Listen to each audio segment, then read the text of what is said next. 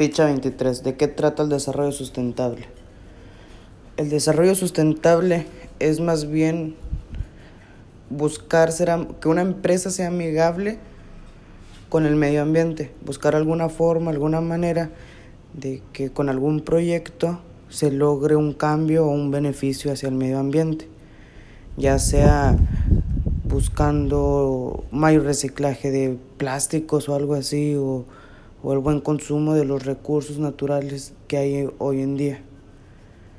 Es un tema muy amplio, muy interesante también y que las empresas yo pienso que deberían de ver más a profundidad, ya que hay muchos problemas de contaminación y muchos problemas ambientales.